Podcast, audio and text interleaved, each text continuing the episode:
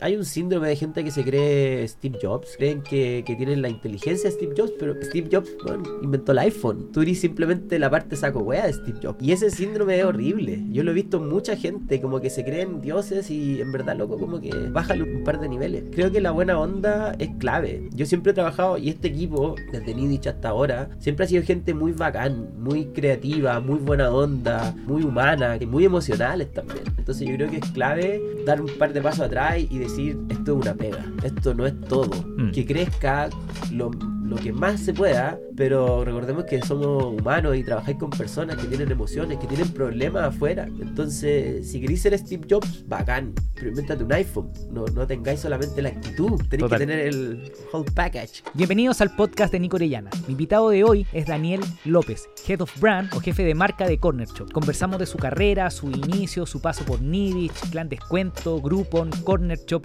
cómo construir experiencias, marcas, las bolsas, trabajar en startups y mucho más. Pero antes te quiero invitar a flycrew.com, mi empresa. Si tienes un conocimiento que quieres vender o haces sesiones uno a uno, en Flycrew te podemos ayudar. La idea es que tú te olvides de la tecnología y nosotros te ayudamos a montar tu comunidad, cursos, productos digitales, lanzamientos, lo que se te ocurra. Entra a flycrew.com, agenda una reunión con nosotros, conviértete en experto y te ayudamos en todo lo que necesites. Ok, vámonos al podcast. ¿Quién es Daniel López? Daniel López es creativo, es papá, es barista, bueno para el deseo, eh, disperso, hartas cosas. Creativo, vámonos, partamos por el papá. po. ¿Cuán- ¿Cuántos niños tenía hoy día? Tengo dos niños, el Santi y el Benjamín. ¿Y para ti armar familia era, era, un, era un objetivo de vida? ¿O se fue dando con la compañera? ¿Sabéis que se, se fue dando? Igual siempre quise ser papá. Siempre tuve como la... No sé si las ganas como muy vivas de ser papá, pero siempre fue algo que consideré. Nunca fui como, como esos millennials que dicen, no, yo no voy a ser papá, voy a tener un perro y un gato. Como que siempre fue algo que era una opción como viable, ¿cachai? Correcto. Entonces, se dio. eh, uno siempre busca el momento perfecto, yo creo que va a ser papá, pero el momento perfecto no, nunca está. Pero sí lo hicimos conscientemente en un momento en el que estábamos cómodos. Eh, con buena pega cada uno, ya estábamos instalados en, en Chile nuevamente, porque no- nos fuimos a vivir afuera en, en el 2015, 2016. Mm. Volvimos el 2017, yo estaba trabajando full time en Corner Shop y la Rose estaba trabajando también en, en una startup en ese tiempo. Y dijimos, estamos en un momento súper cómodo y listo. Vamos. Eso fue, a la primera. Y Dani, yendo un poco más atrás, eh, ¿dónde tú soy, eres de Santiago? Yo soy de Santiago, sí. ¿No ¿Me puedes contar como de dónde salió el Danito como... Yo digo Danito porque nos conocemos hace años, pero ¿dónde salió Daniel eh, en su estudio, en, en la parte como, como el niño que se transforma en, en- en un soñador? Mira, uno, uno empieza a conectar lo- lo- los puntos cuando ya está más viejo. eh, y ahora que me hacía esa pregunta, empiezo como que eh, a pensar de cosas de mi crianza que, que la, la estoy aplicando hoy en día. Yo creo que cosas de cómo yo me crié eh, son clave para lo que yo soy ahora. Y, y no lo digo como de una forma como, como cheesy, lo digo de una forma súper concreta y real y después te voy a explicar un poco. Pero yo nací en Peñalolén, en verdad nací en Quinta Normal. Yo, yo nací en Quinta Normal, viví toda mi vida entre Cerro Navia y Peñalolén. Mi papá, mi papá de mi- la familia de mi papá es de Cerro Navia, la familia de mi mamá es de Peñalolén. Eh, Ellos se conocieron en Cerro Navia. Eh, y yo hice toda mi, mi, infancia, toda mi, mi la básica, la hice en Peñalolén. Yo vivía en una población que se llamaba Villa Cousiño. Y ahí nací, ahí crecí eh, andando en skate, escuchando hip hop. eh, como que ese es un poco mi, mi niñez. Mi, mi niñez fue una niñez muy tranquila, a pesar de vivir en un lugar que, que era relativamente peligroso. Fue súper tranquila. Yo andaba en skate, hacía graffiti, escuchaba hip hop, iba a tocatas. Nunca me pasó nada, siempre fui feliz, siempre tuve amigos. eh, era una infancia súper bacán y, y siempre estuvo ligada de alguna forma como a la creatividad. Por el graffiti, el skate tiene har- harto de creatividad también. eh, la forma en que tú te vestís también eh, en esa época también influye harto en, en- en lo que vaya a ser más adelante, ¿cierto? Como, como la parte social. Correcto. Tengo muchos recuerdos de, de que, de que la forma en que tú te vestías ahí, en esa época, eh, era una cierta forma de pertenencia a una tribu urbana, ¿cierto? Como Los Claro. raperos se vestían de una forma, los skaters se vestían de otra forma, eh, los flighters se vestían de otra forma, Claro. los lanas se vestían de otra forma, ¿cachai? Los Entonces, como que todas esas cosas, ah, no se le decía Jimmy en esa época, la verdad se le Sí. decía los lanas. Entonces, Se nos cayó el carnet. se nos cayó el carnet rígido.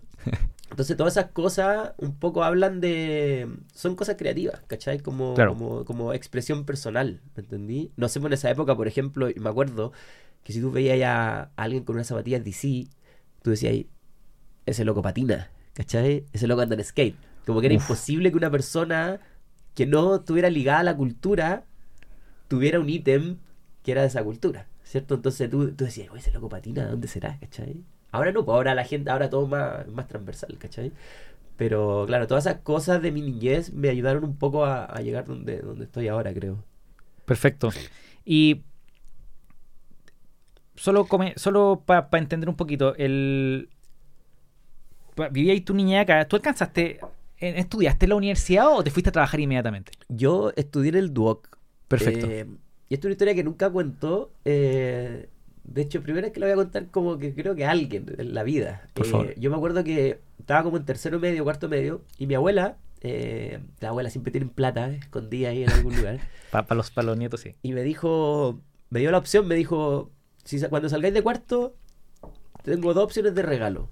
Te puedo regalar un auto o te puedo pagar un año de estudiar, algo así, los estudios. Y a mí no me gustan los autos, nunca me han gustado los autos. Y dije, ¿para qué quiero un auto? Pero en esa época era como andaba en skate, mis amigos los, salían en los autos de los papás, y era como, era Claro. cool tener un auto, pero yo era como, no me importa, ¿cachai? Y yo dije, ya, págame los estudios, ¿cachai? Y me pagó los estudios en el Duoc. Y yo estudié en el Duoc informática. Nunca, no, no sé cómo llegué ahí, para serte súper sincero, no sé cómo llegué a estudiar informática. Me acuerdo que un amigo me dijo, oye, esa pega es el futuro, vaya a ganar plata, así aprendí a programar, y yo, ya, démosle, ¿cachai? Como que no, no fue una cuestión que me apasionara, ¿cachai? Fue simplemente, esta opción, Claro. la voy a tomar, ¿cachai? Y fui a estudiar el Duoc del Plaza de Espucio, que era muy bizarro estudiar en un lugar que estaba dentro de un mall. En un patio comida. Era en un patio de comida, yo estaba al- al- arriba del patio de comida, era muy loco. Pero estudié en el Duoc dos años y medio, y de ahí me fui metiendo en el... Fui, fui metiéndome en el mundo de las startups porque era lo que estaba de moda en esa época. Te estoy hablando del año 2005, algo así. Y yo me acuerdo que veía las startups de afuera. Yo veía Facebook en ese tiempo, Twitter.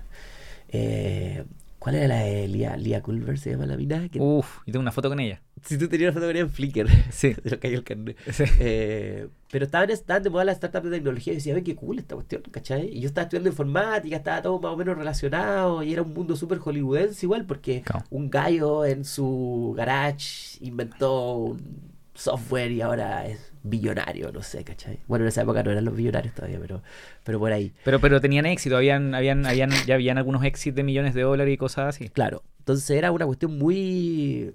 Para un cabro que nunca tuvo nada, ¿cachai? Como que a través de un computador puedes tenerlo todo. Era muy potente, ¿cachai? Era muy potente, era como... De alguna forma como mi, mi cultura de, de- de escuchar hip hop y, y Mm. de, y de los gallos que eran raperos de población y de repente son millonarios porque cantan. Esto era como mi hip hop, ¿cachai? Como, como mi, mi salida de la pobla, ¿cachai? Como, puta, si hago esta cuestión, puedo forrarme, pero no, no, no forrarme en el sentido de ser, de tener plata, de puedo salir de donde estoy, ¿cachai? Que insisto, no quiero demonizarlo porque no era malo donde yo vivía per se, Mm. la gente que estaba ahí lo pasaba bien y era todo felicidad, ¿cachai? Pero sí era una población, ¿cachai? No, claro, era, era un lugar más humilde y tú tenías ahí un sueño de, de seguir creciendo. Claro, Y ya. ¿cachai? Entonces fue eso un poco y ahí empecé a investigar startups en Chile. Yo decía, puta, si esto existe afuera, además que existe acá, ¿cachai? Y ahí llegué a Webprendedor, ¿cachai? Googleando llegué a Webprendedor y caché que habían, me acuerdo que eran un par de startups acá. Nidish, Bligoo, eh, ¿qué más estaba en ese tiempo? Eh, Firewire quizás. Bueno, estaba Firewire también, que era un medio, pero también era considerado como dentro del mundo de las startups.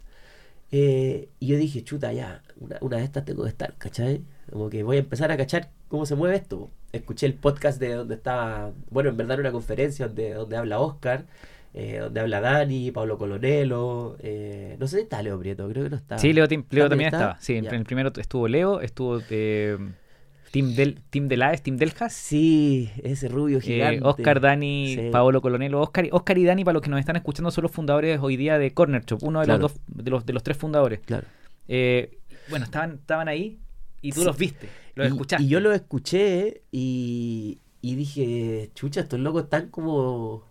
Es otra dimensión esto, es algo desconocido para mí, ¿cachai? Como que, ¿qué están hablando? ¿Cachai? No, como que no, no, no era que no entendía, era que no lo procesaba, ¿cachai? Yo era como, chucha, como, estos locos, en ¿verdad? Están escribiendo algo en un computador y están haciendo que gente lo consuma. Era muy bizarro en esa época. Piensa que esto era el 2008, esto fue. fue Sí. 2008 o 2007, Dos- por ahí. noviembre de 2007. 2007. Entonces, eh, yo dije, ya, pues, está en la mía, tengo que meterme acá, ¿cachai? Lo que hice fue, yo en ese momento ya estaba, estaba estudiando y estaba trabajando, estaba haciendo como la práctica. Yo estudiaba de noche, entonces tenía todo el día para trabajar. Y estaba trabajando en unas pegas de mierda, ¿cachai? Estaba trabajando en el Banco de Chile y, sí, trabajé como un mes, que fue la peor, la peor pega que he tenido. Tenía que ir de eterno. Imagínate un cabro de 22 años. Te apuesto que te yo. quedaba enorme. Weón, me quedaba gigante, era como de un finado XL. La cuestión es que tenía estas pegas que eran bien charcha. Me fue mal en unas pegas, me echaron de una pega, me acuerdo. De otra me fui, lo, lo pasé mal. Me acuerdo una vez que di vuelta un vaso de agua en el teclado de un computador. Como que todas las cosas malas que te pueden pasar me pasaron. Y yo ya usaba harto Twitter, me acuerdo. eh, y me metí a Nidich. Y Nidich era una red social que era como avisos clasificados, pero al revés. En los avisos clasificados, como ya por Mercado Libre, tú publicáis lo que estáis vendiendo o los servicios que estáis ofreciendo. Nidich era al revés, tú publicáis lo que necesitabais. Entonces tú decías quiero una tele para mi pieza. Y la gente que tenía tele te ofrecía su tele. Te la vendo. Era al revés, ¿cachai? Era una idea que en papel sonaba muy bonita, pero no funcionó nunca. Porque lo que pasó fue que la gente pedía, publicaba necesidades, no eran comerciales. Nunca generó plata. Nosotros queríamos ganar una comisión a través de eso, qué sé yo. La gente publicaba, necesito pareja para ir a un matrimonio. ¿Cómo ganáis plata con eso? ¿Cachai? Claro. Pero sí generáis engagement, sí generáis harto engagement bueno, que la gente se mete, que... Y ahí yo publiqué, me acuerdo, necesito pega. El mismo tipo de necesidad que, que los founders no querían, yo la publiqué, ¿cachai? Necesito pega. Y hola, me llamo Daniel, eh, estoy buscando pega, estoy estudiando informática, estudio en la noche, tengo disponibilidad todo el día y me encantaría trabajar en Nidich porque es mi una wea así. Me responde Dani, hola, eh, mándame tu currículum, ven a una entrevista. Yo dije, chucha, ya, pues está en la mía, ¿cachai? Y un amigo mío que estudiaba conmigo, el Rafa, bueno, no, no quiero decir su nombre mejor, pero un amigo mío eh, había, había postulado a Nidich un mes antes para programador y no quedó. Y ese buen escapo. En verdad Ok. escapo, ese buen todavía es programador, ¿cachai? Yo no soy programador hace mucho tiempo. Y no quedó, yo dije, ya pico, voy igual, ¿cachai? No, no tengo nada que perder. Fui a la entrevista, me entrevistó Dani y Oscar, y fue muy buena onda. Y no era para programador, sino que era para QA. Y era un poco QA, Project Manager, un Mm. poco de todo, pero no era programando. Entonces dije, ah, puta, tengo una oportunidad acá, ¿cachai? La wea es que. ¿Cómo? Ya, fui a la entrevista y me dicen, este puesto se va a abrir en tres meses más, en tres meses más te llamamos. Y yo dije, ah, ok, ¿cachai? no me van a llamar esto. ¿Cachai? Como que me, me entrevistaron por la buena onda, como para decir que la página funciona, ¿cachai? Como, Claro. filo. Tres veces en punto me llama Dani y me dice, hola, ¿te acordáis de mí? Soy Dani Undurraga. Eh, sí, sí, me acuerdo de ti. Me acuerdo perfecto hasta donde iba caminando, ¿cachai? Y me dice, ¿estáis listos para entrar el lunes o no? Y yo le digo, ¿entrar como quedé? Sí, pues si habíais quedado, si te dije que en tres meses más empezaba el puesto, en tres meses más te más. Yo dije, ah, pero yo pensé que estaba en una terna de... No, te entrevistaba a ti nomás. Ya, pues loco. Y entré el lunes a trabajar en Nietzsche, pues. Y llegué a un edificio en, en Providencia, en General ¿Y la, del Canto. la- la entrevista la hiciste en Torre Molino? No, en General del Canto. Ya lo hiciste en- se habían ya. ido de Torremolino. Estaban en, en este edificio que están en, en General Sí. del Canto con, con 11 de septiembre. Sí. No, no puedo decir 11 de Uh. septiembre, ya no se llama así. bu. Pero en ese tiempo se llamaba 11 de septiembre. bu. Nueva Providencia se llama. sí, bu, se llama Nueva Providencia. Sí, en 11 ese tiempo se llamaba así. Oye, 11 de septiembre está bien. Sí. Tengo memoria fotográfica del cartelito que está ahí en la esquina. Buena. Entonces, eh, nada, y ahí quedé y, y ahí cambió mi vida. ¿Cachai? En verdad, ahí, ahí cambió mi vida. Yo te soy súper sincero, en esa época yo no sabía ni hablar. ¿Cachai? Onda, hablaba muy flight, hablaba de otra forma y yo después empecé a rodear con gente que venía de otro nivel eh, socioeconómico, eh, tenía otra, otra educación, ¿cachai? Y eso para mí fue bacán porque Eran Va- harto, era, era, eh, Nidich era arte ingeniero al comienzo. po. eran, eran puros ingenieros. ingeniero Eran de, puros ingen- developer, desarrolladores. Sí, sí, eran puros desarrolladores, todos estaban todos estudiaban en la, en la católica, ¿cachai? Todos eran gallos que eran súper inteligentes, ¿cachai? Súper inteligentes. Y yo, si bien me sentía un poco menos, yo decía, me siento menos porque no, te- no tuve la oportunidad que tuvieron, e- que tuvieron ellos nomás. Claro. Si lo hubiese tenido, hubiese Obvio. sido lo mismo que ellos. Entonces yo decía, ya, pues ahora mi, esta es mi católica. Aquí me ¿cachai? pongo al día. Aquí me pongo al día, ¿cachai? Y empecé a aprender de estos hueones, ¿cachai? De todo, como... Yo escuchaba nomás, ¿cachai? Lo escuchaba hablar y decía, puta, los hueones inteligentes, ¿cachai? decía, puta, estos hueones, ¿cómo llegan a esas conclusiones, ¿cachai?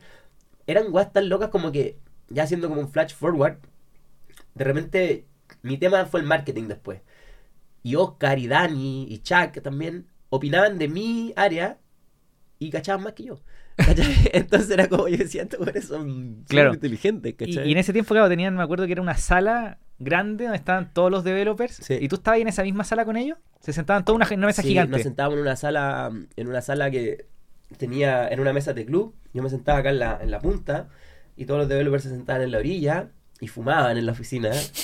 Bueno, era la oficina más asquerosa que había en todo el mundo. Y, pero lo pasábamos la raja. Y eran puro, eran puro el hombres en ese tiempo. Éramos, de developers eran puro hombres, sí. La, la Ale tenía que equipo la primera, ¿no? La Ale era, era marketing comercial. Estaba la Ale, estaba la Vale también, que también, eh, también trabajaba como en la parte de soporte en esa época. Y habían un par de personajes más. Era una startup de, de 15 personas, me debería decir. Lle- Lo que más llegamos a hacer fueron 15 personas. Eh, esto fue el 2010 2008. Sí. El, el Webprendedor fue el 2017, en noviembre. 2007. 2007, perdón, 2007, ¿Siete? noviembre. Yo te estoy hablando que yo entré a trabajar acá 2008, en octubre. Ok. Octubre del 2008 yo entré a trabajar ahí. Y, ok. O sea, primero, la, la solo decir, el, la oportunidad de entrar a trabajar en una startup, en una empresa que si alguien nos está escuchando probablemente no entiende nada de lo que estamos diciendo, pero una startup es una empresa que, que primero tiene un capital para invertir, eh, segundo, que aspira a crecer muy rápido, aspira porque muchas no, no lo consiguen, y tercero que viven en un, en un ambiente de un caos estructurado, ¿no es cierto? Sí. ¿Y, y por qué estructurado? Porque se apoyan de sistemas creados para poder crecer el negocio, desarrolladores que lo arma- arma- arman sistemas, pero caos porque desarman, arman, cambian de trayectoria, cambian de, de- de dirección. Eh, ¿Qué tan importante tú crees que es para un cabro chico, cabro joven, enfrentarse a un ambiente de, de una startup loca creciendo? Yo primero creo que no es para todos. Ok, Yo, yo en verdad creo que no es para todos. Eh, eh, es hostil en muchos sentidos, ¿cachai? Eh, si tenéis la suerte de tener un equipo bacán, gente humana, ¿cachai? Gente buena onda, yo creo que tenéis la mitad de la pega lista. Pero todo lo otro es hostil, ¿cachai? Tú, no sabes, tú estás vendiendo algo que, que no existe muchas veces. Que no existe como modelo de negocio, ¿cachai? No es que estés vendiendo un, un sabor nuevo de un helado, ¿cachai? Tú Claro. estás vendiendo una cuestión que no existe en el mundo, ¿cachai? Entonces, ¿cómo salía a vender algo que no existe? ¿Cachai? Es una incertidumbre horrible. ¿Cachai? Nosotros como, ¿cómo salíamos a vender niche? ¿Cachai? Como que, oye, mira, no, esto es como lo hizo clasificado, pero al revés. ¿Y para qué? ¿Para qué si existen los, los- los que no son al revés? Que funcionan súper bien. No, no, pero mira, esto tiene... Entonces tú tenés que convencer a la gente, ¿cachai? Claro. Es horrible. Entonces por eso digo, no es para todos, ¿cachai? Hay gente que, que, que tiene otro mindset y, y prefiere las cosas que es súper válido, ¿cachai? Que prefiere las cosas que son más seguras, ¿cierto? Trabajar en algo que ya existe, que ya, que, que, que ya funciona y meterse ahí, ¿cachai? Pero cuando trabajas en una startup es un modelo de negocio que, que, que no está en el mundo muchas veces. cuando nosotros partimos Webprendedor, eh, Nidich era para nosotros también un referente como para hacer todo lo que estábamos haciendo. Porque era, el, era la única startup chilena que parecía gringa. Claro. Operaban a un... er- Era un nivel de operación que a mí me voló la cabeza. Cuando yo, lo- cuando yo conocí a Oscar y fui a Torremolino, me acuerdo de sentarme con él y él me decía, Nico, ¿por qué tengo que ir a Webprendedor? Y yo le, le vendí la idea de que fuera a hablar a Webprendedor. Y me la compró y fue. Pero operaban a otro nivel. Y bueno, Nidich er- er- es muy interesante ese, ese, ese- ese caso de éxito que pasó ahí. Emily. Emily. La Emily era la community manager de, de Nidich. Piensa que estamos hablando del año 2008 y community manager era algo que tú decías, ¿qué es esto? ¿Cachai? Como que no era, no era algo como ahora que uno sabe lo que es un community manager. En ese tiempo era un, un cargo inventado, ¿cachai? Por estos lolos que hacían estas startups tecnológicas. Correcto. Y la Emily se hacía cargo de las redes sociales. Las redes sociales, Twitter, Facebook, que en, ese tiempo no existían los fanpage, era como una, un perfil casi que de humano que tú le cambiabas y el nombre y le ponías un logo, ¿cachai? Era como, te estoy hablando hace mucho tiempo. Y la Emily en ese tiempo encontró una pega. Y la Emily, no me acuerdo cuál era el rubro, pero parece que era finanza. Y ella quería trabajar como una empresa de finanzas bacán. Y puedo estar equivocado, pero era más o menos por ahí. Y la Emily se va. Eh, muy buena onda todo. Y nos quedamos cinco minutos y manager. Y yo seguía haciendo QA. Y me acuerdo que ahí los, los cabros me dicen como oye, pero tú eres tuitero, como querés ser community manager también, como maneja el Twitter de, de, de Nidich y maneja la comunidad y responde cosas y ya, pues puedo hacer las dos pegas. Y cuando uno trabaja en una startup, uno tiene que ponerse todos los sombreros que existen en la empresa. Yo me acuerdo que hasta limpié los baños alguna vez que, no teníamos plata para pagarle a la señora el aseo, ¿cachai? Y, y la losa, y, no solo yo, todo el mundo, ¿cachai? Como, entonces tú así lo que hay que hacer, ¿no? Si hay que salir a vender, salí a vender, ¿no? Entonces yo dije, ya, pues loco, démosle. A mí me, gusta, me gustan las redes sociales, voy a ser el community manager y el QA. Que era una cuestión muy rara, ¿cachai? Como el, el, loco que trabaja en el equipo de tecnología y el loco que también es el community manager. Como generalmente son dos personas diferentes.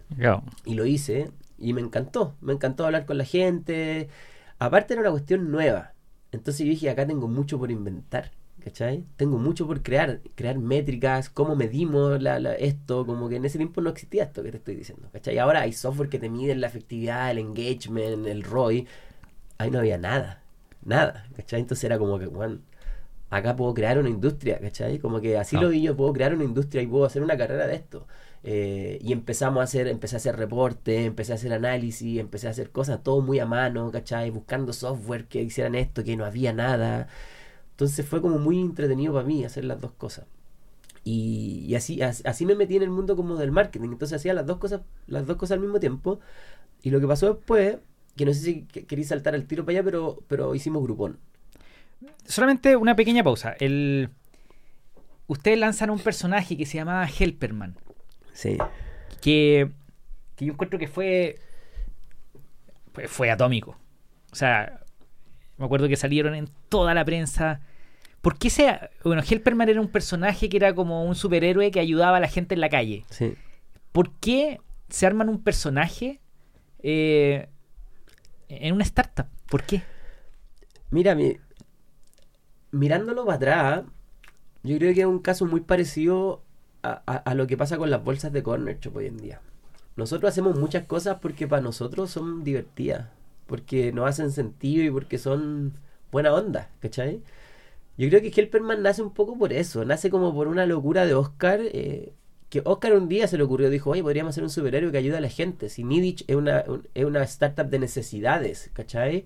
Entonces la gente necesita cosas y cuando alguien necesita algo, alguien le ayuda. Mm. Creemos a Helperman. Y obviamente todos dijimos, esta es la mejor idea que existe en el planeta, ¿cachai? Como creemos un superhéroe, ¿cachai? Y lo hicimos, pero fue porque a nosotros no hacía sentido, ¿cachai? A nosotros nos daba risa, a nosotros lo encontrábamos que era bacán, pero nunca lo hicimos por una cuestión hiper comercial y este loco nos va a hacer que nos forremos, nada, fue un proyecto como de, de buena onda, ¿cachai? Y, y, obviamente es prensa también, ¿cachai? Nos, nos trae prensa y, y, ver un superhéroe en la calle con el logo de tu startup prácticamente la gente reacciona. Entonces fue un poco por eso, pero tampoco.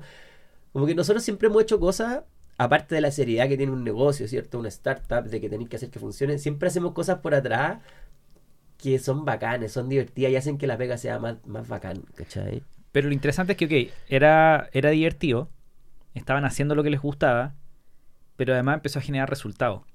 Entonces imagino que rápidamente ustedes consideraron que la creatividad era, era, era una cosa clave, importante. Claro. ¿Eso, ¿Eso se aplicó en, en, ese tipo de ideas creativas de, marketing se aplicaron en Groupon? Sí, sí, esa, esa, esa idea se aplicaron en Groupon. Eh, siempre hemos...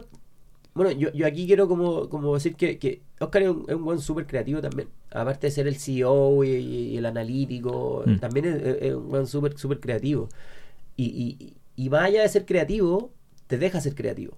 ¿Cachai? Es como. ¿Cachai? Que cuando uno tiene una idea creativa y se la propone el jefe, el jefe dice, no, no calza tanto con la, con la onda de la, de la empresa. Oscar te dice que sí, ¿cachai? Oye, Oscar, se me ocurrió, no sé, escribir un chiste en la bolsa. Ya, dale. ¿Cachai? ¿Estáis seguros? Sí, dale. ¿Cachai? Y, y te potencia eso y te dice, pero hazlo más, más raro, ¿cachai? Como, yo creo que la palabra favorita de Oscar es weird. Siempre dice weird, como que hazlo más weird, ¿cachai? Es como que, chucha, mi jefe me está diciendo que lo haga más raro aún, ¿cachai? Entonces, eh, eso lo aplicamos siempre, lo aplicamos en Nidich, lo aplicamos en, en Groupon, Clan Descuento primero, eh, Groupon, y lo aplicamos en, en Corner Shop hasta el día de hoy. Solo, solo vamos a seguir. El Nidich, que es esta startup que nace el 2006 o 2007, eh, Daniel Danito en- eh, entra en el 2008, octubre me contaba ahí. Eh, el 2010, Nidich se transforma en Clan Descuento, donde ellos hacen un pivote y transforman el negocio en, un, en, un- en una empresa que seguía un modelo similar al de Groupon. Sí. Y luego Clan Descuento, y me estoy haciendo como para avanzar, Clan Descuento es comprado por Groupon eh, Internacional, que en este caso superaba desde Alemania, si no me equivoco. Sí. Eh, por eso estamos hablando de Groupon y por, eso, por esa es la historia. O sea, Nidich termina siendo Groupon y después Groupon avanza. Sí. Y en ese caso usted, eh, ¿cómo fue pasar de, ok, tenemos comunidad en Nidich, la gente lo ocupa, pero vendemos bien poquito, no- prácticamente no vendemos nada, a que de repente explotan las ventas, empieza a crecer el equipo, Groupon pasa de un equipo de 15 personas en, en Providencia a varios pisos en, en- en- en el Millennium, en Titanio, no acuerdo en Vitacura, sí. en Vitacura y pasan a miles de personas trabajando en un periodo muy corto de tiempo. O sea, pasan de, no sé, 30 personas trabajando en, en Clan Descuento a 1000 personas trabajando en Groupon. ¿Cómo fue ese proceso de crecimiento tan, tan rápido? Eh, fue horrible. no me acuerdo. Estoy, ¿cachai? Como lo- Bloqueado. estoy bloqueado porque fue demasiado rápido. Fue, como tú lo decís, pasamos de ser 15 personas en esta oficina en general del canto a ser 2.000 personas un año y medio después, ¿cachai? Entonces, divide, divide eso por la cantidad de, de personas que podíamos contratar a la semana. Era, estábamos contratando 50 personas todas las semanas, ¿cachai? Eh, yo contrataba vendedores. Yo, ¿cachai? Que yo hago, escribo chistes en bolsas ahora. Yo contrataba vendedores, entonces era como, nada, tenéis que hacerlo nomás. Entonces fue, aprendí mucho, mucho, mucho, mucho de todo. eh, cómo hacer una empresa de verdad, básicamente. Una startup es, es como tú decías, es algo que tiene un modelo de negocio que, que está por probarse, que, que- que crece lento probablemente, que, que tenéis que demostrar muchas cosas. Es una startup, más o menos, una una de las definiciones que podríamos tener. Pero esto era una empresa Claro. que generaba plata, que tenía recursos humanos. Una palabra muy fancy que nosotros no, no tuvimos por años en Nidich. No teníamos recursos humanos, ¿cachai? No teníamos el Mm. departamento de recursos humanos. Pero ahora teníamos recursos humanos, teníamos finanzas, ¿cachai? Teníamos customer service. Entonces era como, esto es real, ¿cachai? Entonces es súper impactante no solo ver el crecimiento en cuanto como a personas, sino ver que, chucha, esto es de verdad, ¿cachai? Ya no somos un par de... De cabros chicos en- cabros chicos tratando de convencer a alguien de que publique una necesidad, pues ahora estamos lidiando con partners, ¿cachai? Tenemos Claro. que pagarle al sushi que, que es nuestro socio y tenemos que imprimir los cupones y pasárselo a la gente, no sé, ¿cachai? Como... Y, y contexto. Tenían 22 años, 23 años, Sí. Dani debe haber tenido 27, 26. Sí, po. Eran, Sí, eran yo, me todos acuerdo, chicos. yo me acuerdo que salía prensa en esa época como de Oscar y Dani, que decía, eh, eran como gerentes sub 30. Y ahora ya tienen 40, no sé. Sí. eran como unos niños, ¿cachai? Entonces, súper loco ver todo lo que hicimos eh, en tan poco tiempo. Y ahí, bueno, empieza a crecer Groupon y obviamente ahí es doloroso porque, eh, eh, porque ese caos se convierte, se siente muy duro, me imagino. Era un caos, me imagino. Sí. ¿hay, hay algún aprendizaje que, que tú podáis compartir para alguien que está en una startup que está creciendo a esa velocidad que hoy día hay, hay varias?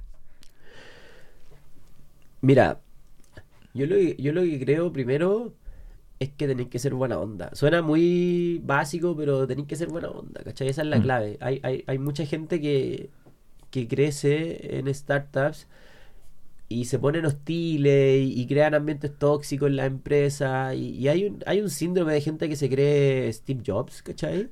Eh, y que tienen la personalidad de Steve Jobs y, y que, y que creen que, que tienen la inteligencia de Steve Jobs, pero, pero no la tienen, ¿cachai? Como, como que Steve Jobs bueno, inventó el iPhone, ¿cachai? Tú eres simplemente la parte saco wea de Steve Jobs, ¿cachai? Como que, y ese síndrome es horrible. Yo lo he visto en mucha gente, como que se creen dioses y en verdad, loco, como que se estáis vendiendo cupones, ¿cachai? Como que la raja, bacán, pero bájale un par de, un par de niveles, ¿cachai? Creo, creo que la buena onda es clave. Yo siempre he trabajado, y este equipo, desde Nidich hasta ahora, siempre ha sido gente muy bacán, muy creativa, muy buena onda, eh, muy humana, ¿cachai? Muy emocionales también, ¿cachai? Muy emocional. Entonces yo creo que es clave eh, dar un par de pasos atrás y decir, esto es una pega, ¿cachai? Esto no es todo. Mm. Que crezca lo, lo que más se pueda, pero recordemos que somos humanos y trabajáis con personas que tienen emociones, que tienen problemas afuera, ¿cachai? Entonces, si queréis ser Steve Jobs, bacán. Pero invéntate un iPhone, ¿cachai? No, no, no tengáis solamente la actitud, ¿me entendí? Claro. Tenéis que tener el whole package, ¿cachai? O, o sea, ser buena onda, ser ser, buena ser onda, nice. para mí, sí, ser nice y, y, y, y lo otro también, que, que, que eh, contrata gente más inteligente que tú. Yo siempre he contratado gente que yo considero que son mejores que yo en muchos aspectos, ¿cachai? Mm. Y, no tener miedo a que te vayan a quitar la pega. Si te quitan la pega, no sé, pues te vais a otro cargo o, o tratáis de hacerlo mejor, te, te, te, te challengeáis, ¿cachai? Claro. Pero contrata gente más inteligente, contrata gente que pueda hacer cosas que tú no podías hacer. Eso, eso es clave. Porque si tú lo podías hacer, hazlo tú. ¿Cachai? Pero cuando uno contrata a alguien es porque tiene un problema que no puede solucionar. ¿Cachai? Entonces contrata a alguien que, que pueda solucionar ese problema. ¿Cachai? Entonces yo creo que, que- que le recomendaría a la gente que está creciendo en startups que contraten bien.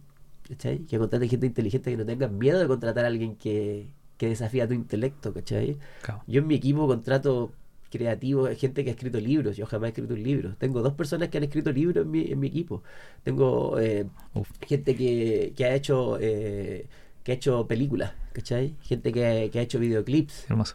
Yo nunca he hecho eso. Pero yo no me siento intimidado, ¿cachai? Digo, no, necesito a esta gente en mi equipo, ¿cachai? Entonces, no tengan miedo en contratar gente bacán. Ah, Eso, eso, eso es como clave para mí. Bueno, pff, gracias. Eh, Groupon. Después el equipo, bueno, venden. Los founders, Oscar y Dani, se van a, a San Francisco. eh, intentan hacer una aplicación que se llama Seahorse. eh, no funciona como ellos querían. Finalmente, el 2015-16, con Chuck y el equipo se juntan y dicen, oye, ¿qué hacemos? Y, y arrancan Corner Shop.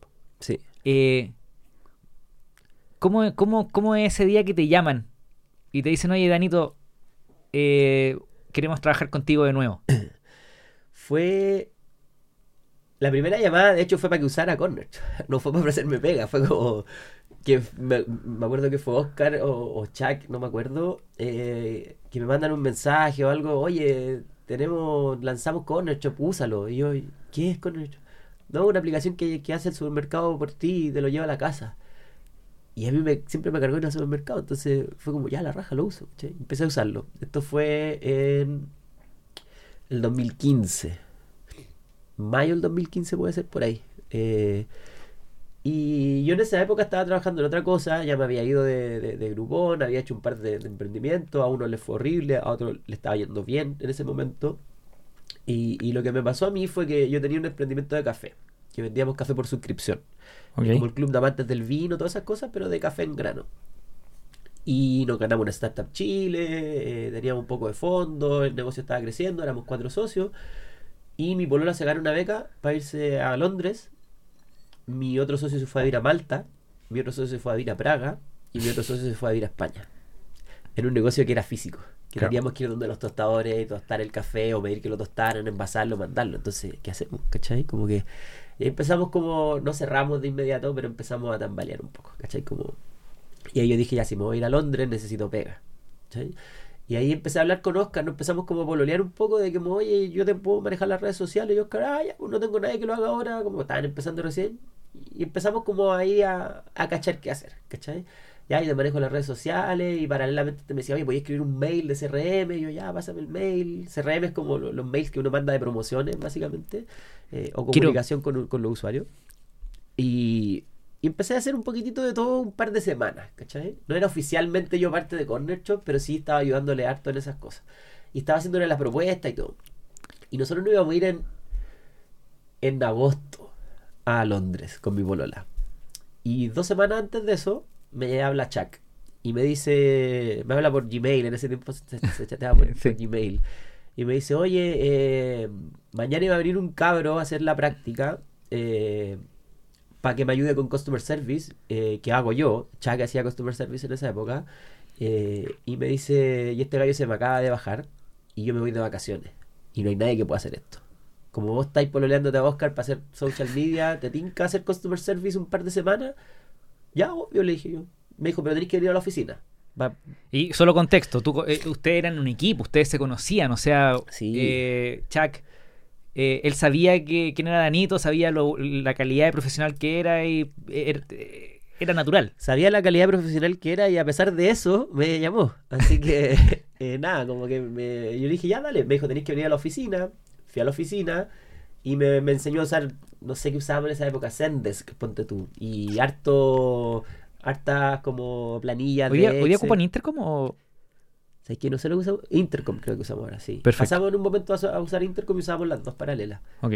La cuestión es que, ya pues me dijo, pero tenéis que venir a la oficina, eh, para nosotros es esencial tener un equipo, crear cultura, no me lo dijo con esas palabras obviamente, pero, pero eso, eso me dio a entender, me dijo, así que tenéis que trabajar acá.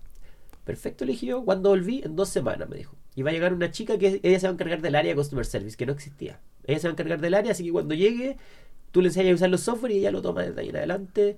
eh, y yo llego en dos semanas, perfecto. Llega Chuck, y yo le digo, ya Chuck, ahí está tu Customer Service. La niña vino porque ella vino como una... que después terminó siendo la jefa de operaciones de Corner Shop, que es una genia.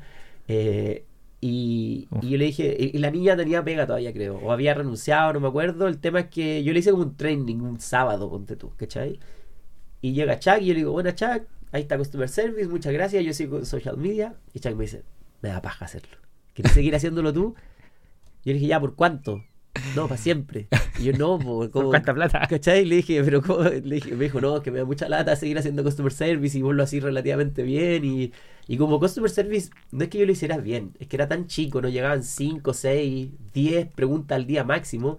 Entonces tú te podías dar el tiempo de, de responderlas bien, ¿cachai? A mí de repente me llegaban preguntas y yo veía el carrito de la persona que había comprado. Y había comprado tallarines, salsa, cebolla. Y yo les mandaba una receta de salsa boloñesa. La googleaba y se las mandaba, ¿cachai? Como que, hola, mira, sí, tu, tu problema, acá está la solución. Pero mira, te mando esta receta porque caché que estaba haciendo tallarines. Entonces, ese customer service era bacán, ¿cachai? La gente decía, oye, qué bacán, ¿cachai? Como que hay un humano detrás de esta cuestión. Hablemos, hablemos de, de la experiencia de, de uso y de todo lo que están haciendo hoy día en Corner Shop. Hoy, haciendo ya eh, long story short, eres el Head of Brand de Corner Shop Global. Sí. Y para que la gente que nos escucha nos entienda, Corner Shop hoy día en cuántos países está?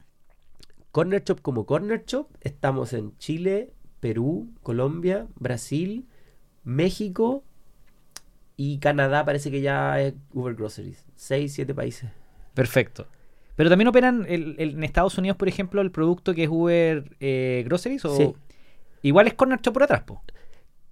Claro, Pero, o sea, la, pero la comunicación ya no la manejáis, no la manejáis tú. No, no, claro, la comunicación no la manejo yo, pero como la parte operativa eh, de, de la parte de groceries que vive dentro de Uber Eats, eh, claro, podríamos decir que gran parte de la gente que hizo Corner Shop la está, la está manejando. Bueno, pa- de nuevo, para que la gente no me escuche, para que la gente que nos escucha, no, darle contexto. Bueno, finalmente Uber termina comprando a Corner Shop en una valorización de 3 mil millones de dólares, en una historia bien larga que algún día la voy a conversar con Dani o con Oscar, eh, con un tema de, de- de libre competencia en México, Walmart quiso comprar, después se cayó el deal, apareció Uber, ah, una historia muy, muy loca, pero, ok, hoy día estáis de, de Head of Brand de, Sí. de Corner Shop Global. Eh, y mi señora, weón, todos los días, o por lo menos una vez, dos veces, aquí, aquí somos full corner. shop. O sea, yo veo mi tarjeta de crédito a fin de mes como para pagarla y es corner, corner, corner, corner, corner. Es una locura. La raja. Eh, y mi señora lo mismo. O sea, de repente les pongo el gorro con Rappi por... ¿Sabes por qué? Por, por Rappi Turbo. Ah, ya, ya. Como para pedir el huevo que se me olvidó. Y ellos, el, el rápido, el de 5 o 10 minutos, lo hacen muy bien. Ah, bueno. Eh, pero para comprar una- Claro. un, un supermercado entero con ustedes. Eh, y la experiencia de uso de la plataforma es algo que realmente destaca en Corner. Yo creo que fue parte del, del por qué crecieron tan rápido también. Claro. Entonces tú me decías ahí, oye Nico, el, el Oscar me pidió un día que quizás hiciera CRM. Después eh, JP o Chuck te dice, eh, hazte cargo del, del soporte y tú le entregáis una receta. ¿Cómo Corner Shop hoy día ve al cliente y al, al marketing como, como en su estrategia? ¿Es, ¿Es relevante? ¿No es relevante? Yo sé la respuesta, pero es ¿qué, qué, tanto pesa esa experiencia? O sea, para nosotros lo más importante es el cliente eh, y, y, respetamos mucho la, la, experiencia del cliente. ¿Cachai? Eh, es súper difícil dar una experiencia diferente cuando son negocios online, porque tú interactúas con una pantalla. Pero aún así tratamos de dar una experiencia diferente, ¿cachai? Como, como quizás no es algo pensado, es algo más natural pero, por ejemplo, el tema de mandarte una receta en Customer Service, ¿cachai? O el tema de ponerte un chiste en una bolsa, un juego de palabras, chiste quizá una palabra bien grande porque a veces no son tan divertidos, sino que son como, ay, ¿qué hicieron estos locos? Pero, pero darte esa experiencia eh, es la raja y a mm. nosotros nos encanta. Piensa que si eres un usuario que no conoce Cornershop, por ejemplo, se descarga la aplicación, hace un pedido, la aplicación está súper bien hecha, eh, parece muy nativa de iOS, eh, de, iPhone. Eh, podía hacer un pedido con un par de tabs, ¿cachai? Y después de que termináis de hacer un pedido te aparece un chiste, que nosotros le llamamos post-checkout. Y tú decís, ¿what? Como que generalmente en esta pantalla me dice, no sé, el tracking code, su pedido va a llegar en 60 minutos, estamos trabajando. Y estos locos van y ponen una foto y un texto con un chiste. ¿Me voy a explicar por qué? Porque sí. ¿Por qué no? Esa, es la respuesta, ¿por qué no? ¿Cachai? Como dijimos, en esta pantalla la gente ya sabemos que compró. ¿Cachai? En la pantalla de éxito, en la pantalla post compra. Ya sabemos que la gente compró. Ya sabemos que el cliente es nosotros. Ya sabemos que tiene la tarjeta de crédito metida. Hagámosle pasar un buen rato. Fidelicemos. ¿Y cómo fidelizamos? Con un código de promoción, no, que fome, ¿cachai? Fidelicémonos con algo que, que haga que se acuerden de nosotros. Un chiste, ¿cachai? Y pusimos un chiste. Y así nació. Nació en una hackathon, de hecho, ese, ese feature. Y, imagínate ver eso, como que te descoloca. Quizás no te reí, pero te descoloca. Y te deja pensando, ¿cachai? Porque después cuando pedí en otra aplicación, eh, quizás del mismo rubro, quizás algo diferente, no, es, no pasa eso, ¿cachai? Pasa lo, lo, tradicional, que es lo que te dije antes, ¿cachai? Mm. La hora en que te va a llegar, estamos trabajando, el número del soporte, qué sé yo. Fome, ¿cachai? Nosotros lo hicimos un poco más nuestra onda. Entonces piensa en eso. Y después, el chopper hace tu pedido, Llega a tu casa, te entrega las bolsas, estáis sacando las cosas y veis la bolsa. Otro chiste. ¿Cachai? Una bolsa súper bonita, bien diseñada, con un juego de palabras. Y ahí tú decías, ah, ya, estos locos son diferentes, ¿cachai? Y te acordáis de eso al final del día. Y después vais a otro lado y decís, oh, mira, esa bolsa yo también la tengo, ¿cachai? Entonces, es una, es una decisión de branding, es una, es una decisión de engagement súper largoplacista, ¿cierto? Porque nosotros cuando hicimos esto en el año el año 2015, 2016, eh, por ahí salieron estos features. Nosotros no pensamos que iban a ser tan potentes. Nosotros lo hicimos pensando en nosotros. Oye, nosotros nos gustaría ver esto en una aplicación, ¿cachai? Y lo hicimos. Y la gente responde, ¿cachai? ¿Y usted me han medido el éxito de estas campañas? ¿O de, estas acciones? Es que es muy difícil medir algo súper como, como como intangible, ¿cachai? Como que al final del día es como. nosotros medimos un poco por, por, lo que vemos en la calle. Pero, si, tú, si tú camináis por Providencia para abajo, es bien probable que veáis cinco o seis bolsas de corner shop colgando del, del hombro de la gente, ¿cachai? Eh, si te metías a las redes sociales, es bien probable que alguien haya subido una bolsa de corner shop a su historia, o, el chiste, o a Twitter. Pero claro, es que, ok, eh, quizás es difícil, difícil medirlo. Claro. Eh, pero usted, yo sé que han, han doblado esfuerzos en, en, porque por ejemplo ustedes tienen directores, eh, redactores creativos, tienen armaron todo un equipo sí. para contar chistes. Sí. Pero yo me pregunto, ok, hay una decisión estratégica. Claro. Ok, es branding, es nuestra marca, queremos que, y funciona, genera engagement, la gente comparte en redes sociales, que una persona comparte en redes sociales, eso vale plata. Entonces quiero escalarlo, quiero que suceda más. Claro. Eh, cómo se empieza a escalar un equipo de chistes de por qué no a algo que porque sí, porque con más, con más deliberado. ¿Por qué? ¿Cómo? Ya mira, primero voy a responder o, voy a contarte una parte que, a mí me gusta harto de cómo mido yo el éxito de las bolsas. Es cuando la gente eh, sube una bolsa y alguien le responde, oye, pero yo no tengo esa bolsa. ¿Por qué? ¿Cachai? La necesito. Entonces que la gente ya esté pidiendo la bolsa que otro tiene, para nosotros es como, ese es el mejor indicador del éxito, ¿cachai? Como yo necesito esa bolsa, necesito ese chiste en mis manos, ¿cachai? Eso para mí es, una cuestión que me llena el alma, ¿cachai? Como, No es una venta, no es, no, es algo que podáis medir con ROI ni nada, pero sí algo que, que, te, que te levanta el espíritu, ¿cachai? Que, nosotros teníamos en, Slack un canal de Twitter, cuando la gente nos mencionaba en Twitter, y era gozar meterte a ese canal, ¿cachai? Ver que la gente decía, oye, esta bolsa está Uf. genial, esta bolsa está bacán, yo la necesito, ¿por qué no me ha llegado? ¿Qué tengo que hacer para que me llegue la bolsa con cierre, ¿cachai? Como, co- todas esas cosas son un indicador un poco del éxito, pero son un poco menos medibles, ¿cierto? Eh, pero sí son representativos de lo bien que, que quizás estaba haciendo esa pega. Pero, pero entonces está, eh, monitoreaban desde el principio. Claro, claro, claro. Claro, monitoreamos Y, lo y que veían, y veían cómo las tallas impactaban, cómo las bolsas impactaban, cómo Sí. la gente quería empezar a coleccionar quizás estas bolsas. Sí, sí. De hecho, hay gente que nos manda fotos y tengo 20.000 bolsas de Corner Shop y le sacan fotos. Y es como, para nosotros es como bacán, ¿cachai? Como, eh, no lo así con una bolsa tradicional del supermercado, Claro. ¿cachai? No, no las coleccionáis. Entonces, para nosotros eso fue súper importante como para el branding y para, para la experiencia de usuario, como lo que hablábamos al principio. Es hacer una aplicación bien, es que todo como el user journey que tenéis, ¿cachai?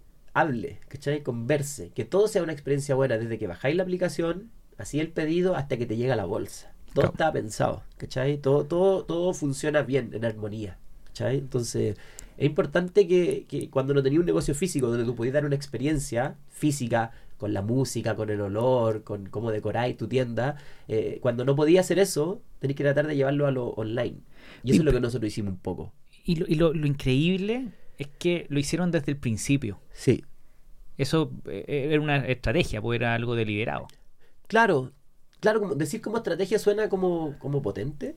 eh, y obviamente fueron cosas pensadas, pero también fueron cosas que, que no fueron tan pensadas. Déjame darte el ejemplo de las bolsas. Cuando nacieron las bolsas, eh, nosotros estábamos, me acuerdo, en, en- en la oficina y las bolsas tenían un texto que era muy malo que decía, nos encanta cocinar. Y ese era el texto genérico, que a alguien se le ocurrió y todas las bolsas decían eso. Y un día dijimos, oye, acá hay, acá podemos hacer, podemos cambiarle el texto a esta cuestión. Estábamos en la oficina sentados un par de personas, estábamos como, no sé si escuchando música, y alguien dijo, oye, ¿y si cambiamos letras de canciones y le ponemos un chiste? A ver, como que, puta, háblame de ti, bella cebolla. Y fue como, oh, está bueno, sigamos, ¿cachai? Como que tengo todo excepto ají. Y como que, bueno, por ahí va, y empezamos, y empezamos. Y nos- nosotros estábamos muertos de la risa haciéndolo. Y dijimos, hagamos esto en las bolsas ya, y eh, diseñémosla también, pongámosle ají volando y pongámosle cebolla. Y tiene que ver porque son elementos que uno encuentra en Corner que uno compra. Claro. Pero son canciones populares que todo el mundo reconoce. Entonces, así empezaron las bolsas. Pero nosotros no pensamos en la estrategia. No pensamos ni siquiera en el engagement. No pensamos si a la gente le iba a gustar o no. Nosotros nos cagamos de la risa haciéndolo. Y para nosotros tenía sentido. Entonces, cuando las cosas tienen sentido para ti, es bien probable que mucha gente se identifique contigo. Quizás no todos, pero se van a identificar si a ti te hace sentido. Entonces, yo creo que lo primero es no sobrepensarlo y no pensar si le va a gustar a la gente. Haz algo que te guste a ti y te aseguro que vaya a encontrar gente que piensa como tú afuera. Te lo aseguro. Y esa gente va a encontrar gente que piensa como ellos. Y ahí vais creando un. eh, vais creando engagement, vais creando como un segmento de usuario fiel a ti. Pero no pensé en darle el gusto a todos. Nunca vaya a poder hacerlo. Nosotros hablamos harto, bueno, una, una de las razones también por la que quería conversar contigo aquí en el podcast es porque este podcast de alguna manera existe también gracias a ti, Juan. Te lo digo di- di- derechamente. En esa, nosotros nos juntamos a conversar antes de partir con, con, mi marca personal, con el contenido que estoy generando, con el podcast. Y tú me dijiste, Nico, hay que hacerlo, weón. Eh, hay que hacer cosas nuevas, hay que hacerlas diferentes. Hablamos de calle, hablamos de, de un montón de tonteras. Pero eh, Chile, yo creo que es un mercado re interesante, porque además tú trabajas con muchos creativos que me imagino son muchos chilenos, o por lo menos el equipo que partió. Sí. Y luego tú trajiste esa calle chilena, esa, esa chispeza chilena, lo convertiste en marketing, marketing que no solo es divertido, sino que también funciona y que hoy día es como un pilar fundamental en la estrategia de marketing de Corner, que estrategia suena grande, pero Claro. ¿cómo te fue cuando la llevaste a otros países? Eh, A ¿sabes que- México, ¿Sabes a- que nos fue súper bien? Porque nosotros siempre tuvimos la, la, la- un- una forma de pensar hiperlocal. Nosotros, y Oscar fue clave en esto también, eh, como que tenemos que contratar copywriters locales. Yo no quiero traducir un chiste. No, quiero traducir un chiste chileno a mexicano o un chiste chileno a Canadá. Son realidades diferentes. Si yo en Canadá estoy escribiendo el mail de CRM donde te llega la bienvenida y ese mail tiene un chiste, si en Chile el chiste es de fútbol, no podéis traducirlo, aunque lo traduzca un nativo, no podéis traducir un chiste de fútbol a Canadá cuando el fútbol no es potente. Allá tiene que ser de hockey o de, básquetbol, ¿cachai? Entonces, ese, ese conocimiento lo tienen los locales, lo tienen ellos. ¿cachai? Entonces, nosotros cuando abríamos un país, y esto es 100% real, casi que antes de contratar al country manager, contratábamos un copywriter para que tradujera todo, todo, todo localmente. ¿Cachai? Literalmente. Yo, cada vez que abría un país, yo era el primero que viajaba. Y me tocó ir a Canadá y contratar un copywriter y entrenar al copywriter y empezar a traducir todos los mails, todas las push notifications, todo, toda la aplicación. Todo lo traducíamos nosotros. Yo estaba a cargo de todo lo que se escribía en Cornershop, absolutamente todo. Pero lo hacía una persona local. Entonces teníamos un copywriter en Canadá, teníamos un copywriter, dos en Canadá, uno va francés y otro va inglés. Eh, teníamos un copywriter en Estados Unidos, Mm. uno en México, en Brasil, en Perú, en Colombia, Wow. Costa Rica también tuvimos. Y tú, Entonces, y tú, y tú orque- orquestando el equipo entero. yo, yo orquestaba el equipo, sí. Entonces nosotros escribíamos como, éramos el equipo editorial que nos llamábamos en esa época. Eh, yo tenía editorial, tenía social media, eh, tengo equipo de diseñadores también ahora, eh, un poquitito de todo, lo, de todo lo que es creativo dentro de marketing al final del día. Pero no fue difícil porque contratamos gente local. No. Dani, atómico. Eh, hay un, hay una, hay algo que se repite en lo que tú me contáis. Eh, y ya como, como avanzando en la recta final de nuestra conversa. eh, que es. Primero, hablaste de. De una chica que había llegado como de community o al equipo de community o soporte que termina siendo jefa de operaciones Sí. del Danito que empieza en Customer Service y termina como Head of Brand. O. ¿Para qué hablar de los founders? Pero normalmente veo en, la cultura de, Corner Shop y de- del equipo que tienen es que cualquier persona puede hacer cualquier, cualquier cosa. Eh, pero hoy día hay un, hay un montón de cabros que dicen: No, es que a mí no me pagan para eso. Yo no lo voy a hacer porque a mí no me pagan por eso. ¿Qué consejo le damos a los cabros que están empezando? Cuando entran a un trabajo, ¿cuánto entregan? Claro. Mira, es una, es una buena pregunta y creo que la respuesta puede ser muy, muy larga. Pero creo que hay que separar las cosas también. Eh, yo estaba en un contexto y dentro de mi contexto yo tenía que darlo todo. Yo siempre me consideraba una persona más que tiene más pasión que inteligencia. No digo que sea tonto, pero siempre creído que mi, mi, mi, mi punto fuerte es la pasión. Como, vamos, hagamos esta cuestión, ¿cachai? Hagámoslo, no importa cómo salga, hagámoslo y lo vamos mejorando en el camino. Correcto. Démosle. Versus gente que es mucho más analítica y, y que sabe cómo hacer las cosas y, y algo que yo envidio también. Entonces, yo, cuando estaba en este contexto de Nidich, yo decía, acá tengo que darlo todo. Y no es que me pidieran hacer cosas necesariamente, era que yo decía, acá hay algo que hay que hacer, ya yo lo hago, ¿cachai? Como que, oye, ¿quién puede hacer esto? Yo lo hago, ¿cachai? Como que era, yo trataba de aprender de todo. Yo soy una persona que, que, que no suene mal esto, lo digo en el buen sentido, pero soy muy interesado. A mí me gusta juntarme con gente que yo pueda aprender cosas, ¿cachai? Que yo que, que tenga un skill set diferente que yo necesito. Entonces yo me junto con esa persona y aprendo a esa persona, ¿cachai? Para eso están los podcasts también, para eso están todas las conversaciones. Entonces yo siempre en, en las pegas yo decía, este loco tiene algo que yo quiero aprender, ¿cachai? Y te juntáis con esa persona y, y es, y es una cuestión recíproca Simétrica. también. También aprenden de ti, tú aprendís de ellos. Entonces Correcto. creo que en ese contexto yo lo hacía porque necesitaba aprender. ¿Cachai? Pero también tenía otra parte que hay muchas empresas que abusan de eso. Y te empiezan a pedir cosas que quizás no están en tu job description, ¿cachai? Y también es válido que alguien ponga límite ahí y que te diga, oye, tú me estás pagando tanta plata por hacer esto, tu empresa ya gana plata, yo esto es lo que hago. Si tú querés que yo haga más, págame más, que también lo encuentro súper válido, ¿cachai? Por eso te digo que es contextual. Si tú estás en una startup, son 10 amigos y están haciendo todo lo necesario para que esta cuestión salga para adelante, hagamos de todo, ¿cachai? No hay job description, ¿cachai? No existe.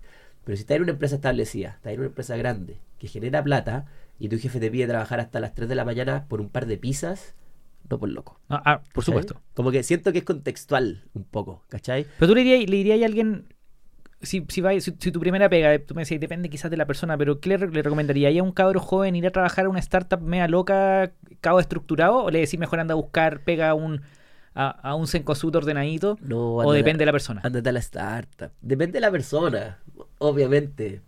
Pero ándate a la startup. Vaya a aprender mucho más. Yo, yo no tengo estudios como, como profesionales terminados. Yo estudié dos años y medio de informática nomás. Después congelé porque le di prioridad a Nidich. Eh, pero, pero Nidich y Groupon fueron mi universidad, ¿cachai? Entonces, si eres un cabro joven que viene saliendo recién de la U, del instituto, o, o, no tiene estudios formales tan avanzados, y quería aprender haciendo, ándate a una startup.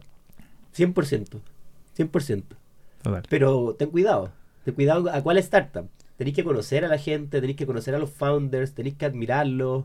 eh, yo siempre he dicho que para mí sería súper difícil, que para mí sería súper difícil trabajar para otras personas que no sean estos locos con los que vengo trabajando 12, 13 años. Claro, porque los conocí. Porque los admiro, caleta, ¿cachai? Los admiro, caleta, y para mí va a ser difícil como tener que reportarle a alguien que yo no admire, ¿cachai? Entonces, Eso- sé piqui, ¿cachai? Sí. Como que sé piqui con la gente que vaya a trabajar. Dalo todo, pero por alguien que valga la pena, ¿cachai? Yo creo que el, el equipo de Nidich, hoy día Corner Shop, a mí me ha inspirado un montón. Entonces yo me acuerdo cuando eh, empecé Flycrew, que es lo que estoy haciendo hoy día, le dije a mis socios, ¿saben qué? Yo quiero trabajar con ustedes para siempre. Y nos hicimos socios todos en parte iguales. Y quiero trabajar con ustedes para siempre. Si esto no funciona, hagamos, pero siempre juntos. Claro. Eh, esa construcción de equipo a largo plazo para ti es clave hoy día, me imagino. Es clave, es lo- clave, sí, es, es muy importante porque Nidich, yo ni siquiera estaba enamorado de la idea de Nidich necesariamente, pero sí creía mucho en el equipo, ¿cachai? Yo, yo en un momento dije, bueno, pasaron varias cosas que, que son más largas quizás para contar en privado, pero pasaron cosas penca entre medio, como quedarnos sin plata, cosas por el estilo, y yo en un momento, de hecho a mí me bajaron el sueldo una vez, que es muy raro que pase, porque no teníamos plata, ¿cachai? Sí. Y yo les dije, cabrón, yo trabajo gratis. Y me dijeron, no, weón, si vos no, te, vos vivís en una población, ¿cachai? Como que necesitáis la plata. Y yo, ya, bueno, me pagaron una cagada. Pero yo no me fui y no me echaron porque yo les dije, yo me acuerdo de esa, de esa, de esa reunión, yo le dije a Oscar y Dani que me estaban bajando el sueldo y echando gente paralelamente ese mismo día. Y yo les dije, cabrón, nosotros algún día vamos a ser como eBay o como Amazon. Me da lo mismo trabajar por un poco. Pero yo tengo fe que el equipo va a ser así. Total. Y porque creía en ellos, ¿cachai? Creía en el equipo, creía en nosotros, creía como en la sinergia que, que hacíamos, ¿cachai? Y bueno, 15 años después, somos de alguna forma como un eBay o como un Amazon, ¿cachai? Entonces, eh, tenéis que creer en la gente, Y- más que en la idea. Y, y solo para decir eso también, en, en- no quiero profundizar en, en eso, así que lo voy a decir yo, pero con, eh, Corner una, una gracia que tenía era que todo el equipo fundador y los colaboradores iniciales y todos son, tenían equity, tenían participación en la compañía, Claro. entonces cuando ustedes vendieron, todos se beneficiaron de, ese, de esa transacción. Sí, algo, es algo bien tradicional en, la- en las startups que, que lo- lo- l- gran parte de la gente que empieza, los primeros, no sé, por decir un número, no, no, no tiene que ser real de Corner Shop, pero los primeros 50, quizás 100 empleados tienen acciones o, o stock options. Y claro, cuando, cuando o la empresa sale a la bolsa o se vende, esas acciones, esa promesa se convierte en plata. Entonces, claro, sí, eh, todos teníamos un poco de acciones y... Y me acuerdo que en una historia tuya leí, bueno, gané un poquito de plata con, con la compra de Uber a Corner Shop y, y me acuerdo que remodelé el departamento, algo así. sí, ¿Sí o no? Sí. Lo, lo, lo, lo último, o sea, no lo último, pero para ir terminando, escribir. Yo empecé a crear contenido hace como ocho meses. Y, y me ha ido re bien con, con la generación de contenido. Por lo menos el, el mensaje resuena. Y yo me di cuenta de algo al comienzo. Que para para crear contenido hay que escribir. ¿Qué tan importante es la escritura, el saber escribir, el leer, eh, en crear contenidos potentes? Es súper importante, es súper, súper importante. Todo lo que, lo, lo que yo hago en el fondo nace por una idea que después se va al papel en forma de letra, ¿cierto? No, yo no, no diseño, no, no, no, no hago ese tipo de cosas, yo soy más copywriter, como que ese es mi background. Eh, pero todo empieza por una idea y, y generalmente, y esto como que me estoy yendo por las ramas de nuevo, pero, Vale, vale. pero generalmente la primera idea es la que mejor le va. Siempre, siempre me pasa que se me ocurre algo y pienso una y después empiezo varias y empiezo como a cambiarla y siempre la primera es la que me, la que me funciona mejor. Entonces, eh, ahí mi, mi consejo en el fondo sería como que siempre que se te ocurra algo, escríbelo. Lo primero que tenés que hacer es escribirlo y, y después lo vais lo vais como amononando para que, para que haga sentido para lo que queréis comunicar. Todo lo que nosotros hacemos en marketing, lo que hago yo en mis redes sociales también, todo nace de una idea que se escribe. ¿cachai? Entonces yo creo que es clave escribir bien, es clave eh, eh, inspirarte. ¿cachai? Yo, y ahí quería hacer como un, un salto al pasado de lo que te decía de cómo mi niñez me ayudó a trabajar en lo creativo. Yo crecí viendo a los atletas de la risa. Ese es mi background. ¿Cachai? Ese, ese es mi, mi, mi creatividad. Como esa, esa rapidez, ¿cachai? Como que alguien hace algo y tú, pum, le respondiste al toque, ¿cachai? Por eso, por eso te digo que la primera idea siempre es la que mejor resulta. Mm. Yo, yo me considero una persona rápida para responder, ¿cachai? Como para hacer chistes, para hacer Sí. bromas. Como que alguien te dice, oye, hay que hacer esto, pum, ¿cachai? Y siempre la primera es la que me funciona, ¿cachai? Entonces, mi background viene de comediantes de la calle, ¿cachai? De, de videos del Paseo Humada, ¿cachai? Entonces ahí yo de a poco, y mi familia por parte de mi papá, son muy rápidos también. Entonces tú vayas a comer con ellos un domingo y están todos agarrándose para el deseo, ¿cachai? Como que tú decís, te empapáis de eso. Entonces eso yo lo aplico a mi pega, ¿cachai? Eh, eh, yo colaboro con una, con una marca que se llama La Plage, que es una tienda del drugstore, que es de streetwear. Y a veces los chiquillos me dicen, oye Dani, hay que hacer un texto para tal marca y para tal colaboración. Un segundo después yo ya hice un texto, ¿cachai? Y no, no es que yo sea rápido, que, que sea súper inteligente. Es que tengo como esa chispeza que decías tú al principio que se me ocurren cosas muy rápido, ¿cachai? Y eso lo estoy monetizando, ¿cachai? Al final del día lo que uno tiene que hacer es monetizar su, su, su, su skills, ¿cachai? Como su, sus habilidades no tengáis miedo en monetizar lo que, lo que, lo que, tus habilidades, ¿me entendís? Como que si, si a mí me pagan por escribir chistes y meterlo en una bolsa, la raja, ¿cachai? Como que si tú tenés una habilidad, trata de, generar algo, ¿cachai? No hay nada de malo en ganar plata.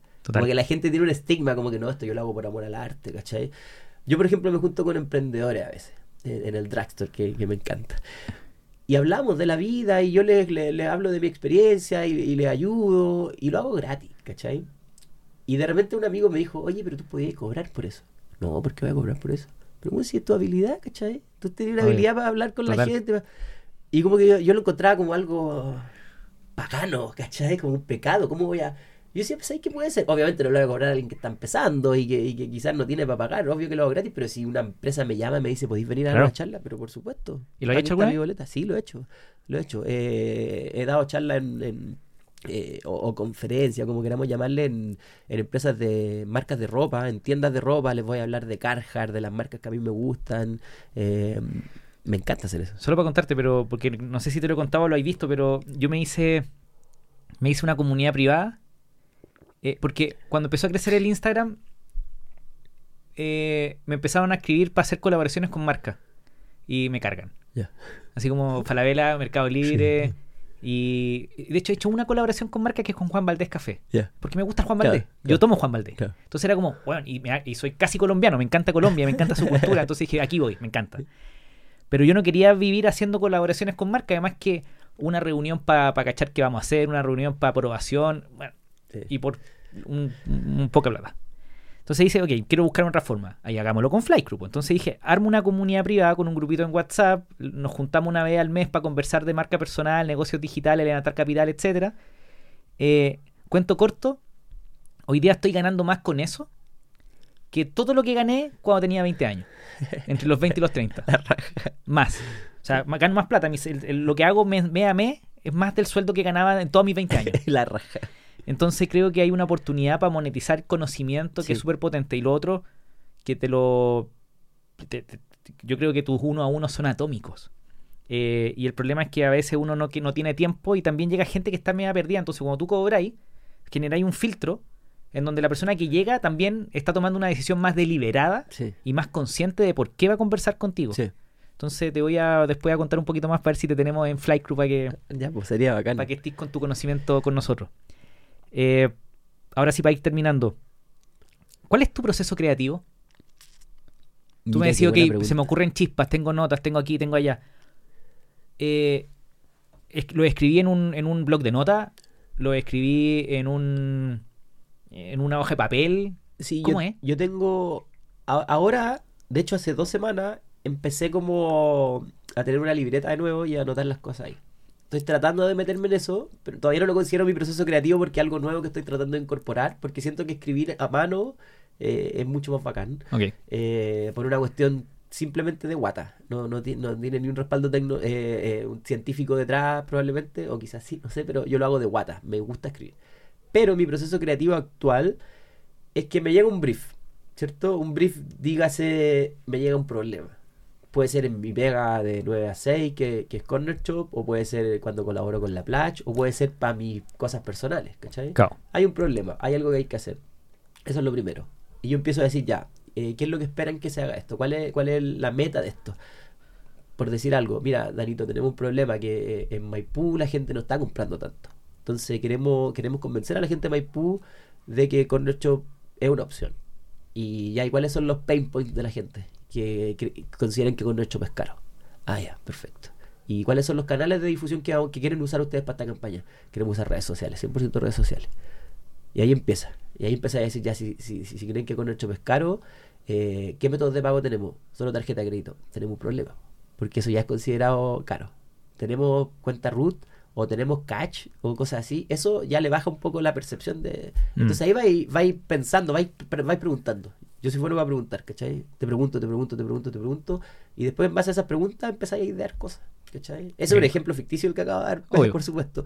Pero así nace un poquitito el proceso creativo, ¿cachai? Y después empezáis a dar soluciones al respecto, ¿cachai? ¿Dónde posicionarte? Si tienen en su mente que con hecho pescaro no me voy a poner en, no sé, po, en un billboard, en la Flori en, perdón, en Vitacura, ¿cachai?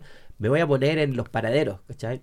Voy a ponerme en flyer, ¿cachai? No voy a hacer que el, el- el diseño sea muy, muy pituco, ¿cachai? Voy a hacer un diseño un poco más tosco, porque eso comunica que es Claro. barato, por decir algo, ¿cachai? Entonces mi proceso creativo parte preguntando cosas del problema, así parte. Y cuando no tengo, no se me ocurre nada, y cuando estoy onda con cero ideas, lo que yo hago es que me pongo mi audífono y salgo a caminar, ¿cachai? Me encanta como esos momentos de soledad donde escucho un podcast, escucho música, salgo con mi cámara, que me encanta sacar fotos, y esa cuestión me inspira, ¿cachai? Y me obligo a veces, ¿cachai?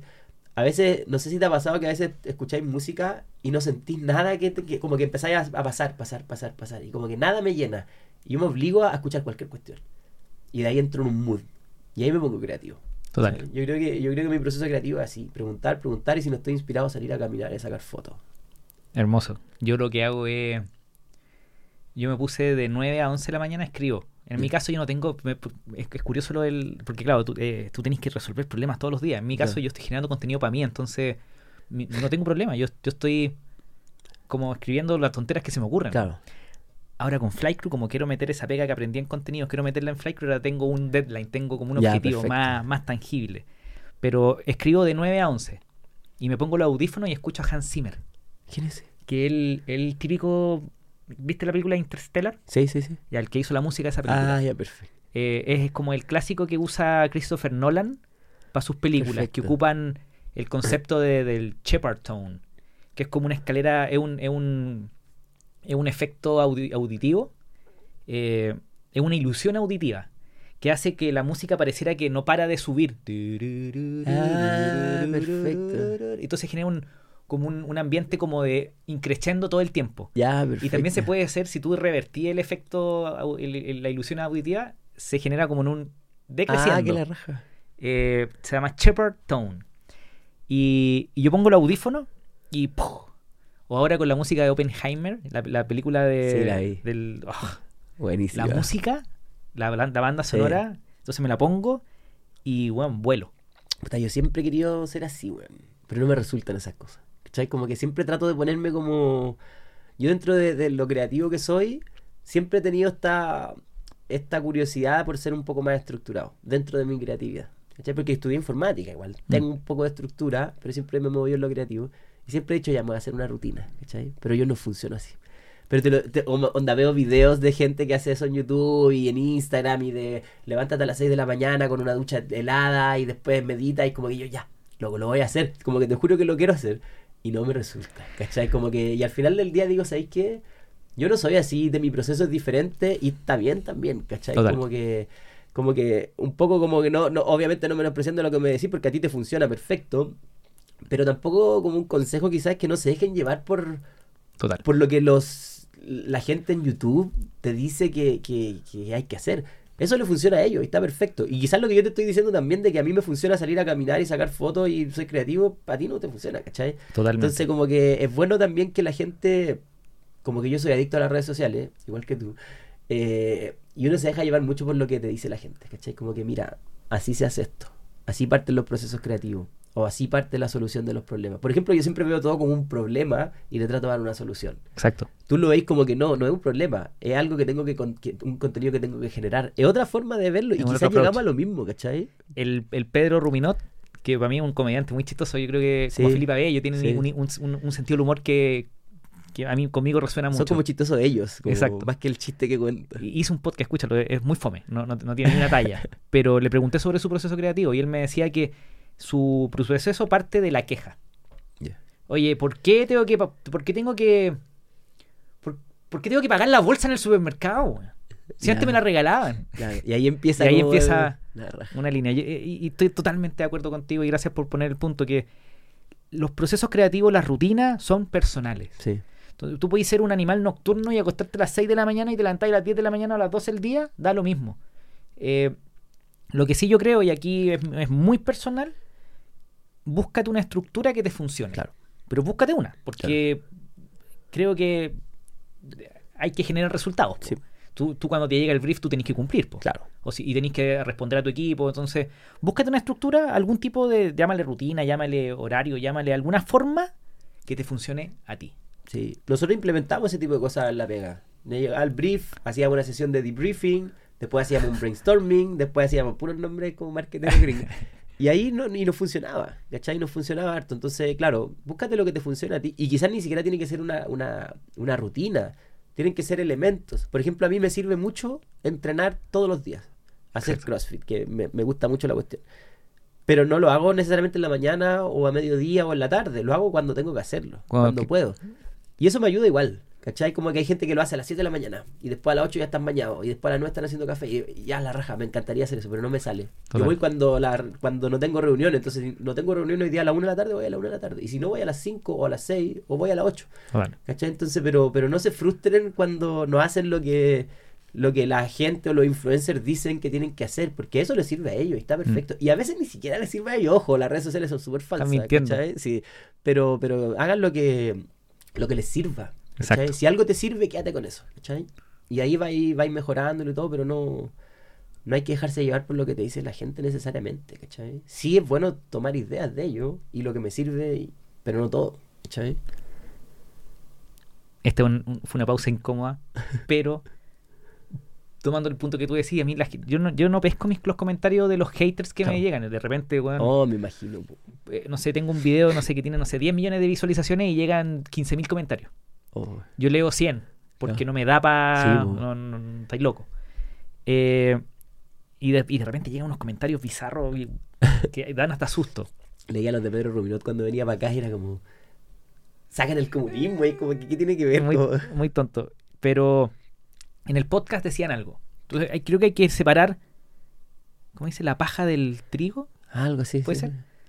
Eh, y me, en, en el podcast siempre me dicen, Nico, interrumpís mucho a los invitados. Y, y es cierto. Entonces yo tomo ese comentario positivo. Claro, claro. Por eso hice ese- esa pausa como para que terminara ahí tu idea. Claro. Porque efectivamente, eh, de repente uno interrumpe. Entonces, claro, la gente dice muchas cosas, no te las creáis todas, escucha, Claro, observa, claro. mejora, ve si funciona, si la gente lo agradece, ta, ta, ta, y ajusta tu rutina, tu proceso a lo Sí. que a ti te acomoda. Claro. Si uno no tiene que tomar todo el feedback, como que suena un poco como arrogante quizás, ¿cachai? Pero uno tiene que también tener altura de mira y conocerse, uno, ¿cachai? Y tiene que ser súper maduro en decir, mira, ¿sabes que eso que me está diciendo es cierto, weón? Es cierto, interrumpo harto a la gente. Pero esto otro que me estás diciendo, ¿sabes qué? Quizás no lo siento tan así, ¿cachai? Uno tiene que también ser maduro, uno no tiene que ser humilde y decir, ¿sabes que sí? Todo el feedback eh, lo recibo y lo incorporo.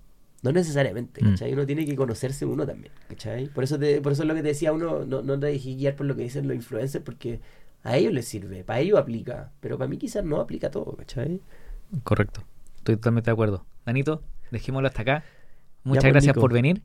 No sé si nos queréis contar algo, dejar alguna idea final, si tenía algún proyecto que queráis contarle a las personas que nos puedan estar escuchando.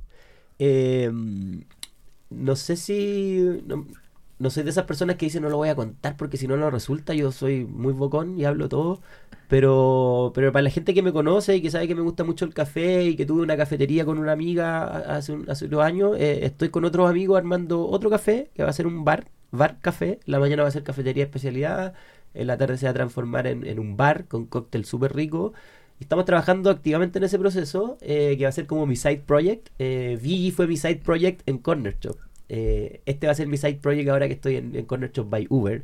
Entonces se vienen cositas, así que estamos activamente buscando un local donde, donde hacerlo y esperamos que pronto haya un nuevo café donde, donde puedan ir a, a pagar cafés súper caros y hacerme millonario. Café de 5 lucas. Cafés de 5 lucas.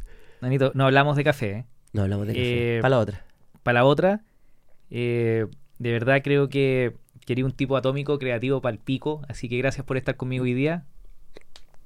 Eso es todo. Muchas gracias. No, gracias a ti, Nico, por invitarme al podcast. De hecho, yo iba a tirar hace un par de semanas como que, oye, invítenme a podcast. Me gusta, me gusta hablar. Así que la raja que está haya sido el primero y gracias, ¿no? Verdad, Tómalo y después se lo mandáis a los chicos para cuando te inviten para que te- saquen un, Claro. una línea base. Yo Claro. hago mucho eso. Yo los invitados que tengo les escucho podcasts que hayan hecho, conversaciones que hayan tenido y me sirve mucho para Ah, perfecto. que ellos también tengan un punto de partida. Ya, pues la raja. Dani, muchas gracias por venir hoy día. Ya, pues, amigo. Gracias a usted. Adiós. Si te gustó el episodio, por favor ayúdame que el mensaje de vivir de lo que amamos llegue a más personas. Compártelo con un amigo, déjame 5 estrellas en Spotify, suscríbete en YouTube, déjame un comentario o simplemente toma el link del episodio y compártelo en tu red social favorita. Muchas gracias a todo mi equipo que me ayuda a tener el tiempo para hacer este episodio. Muchas gracias a ustedes por escucharlo y nos vemos en el próximo episodio del podcast de Nico Orellana. Adiós.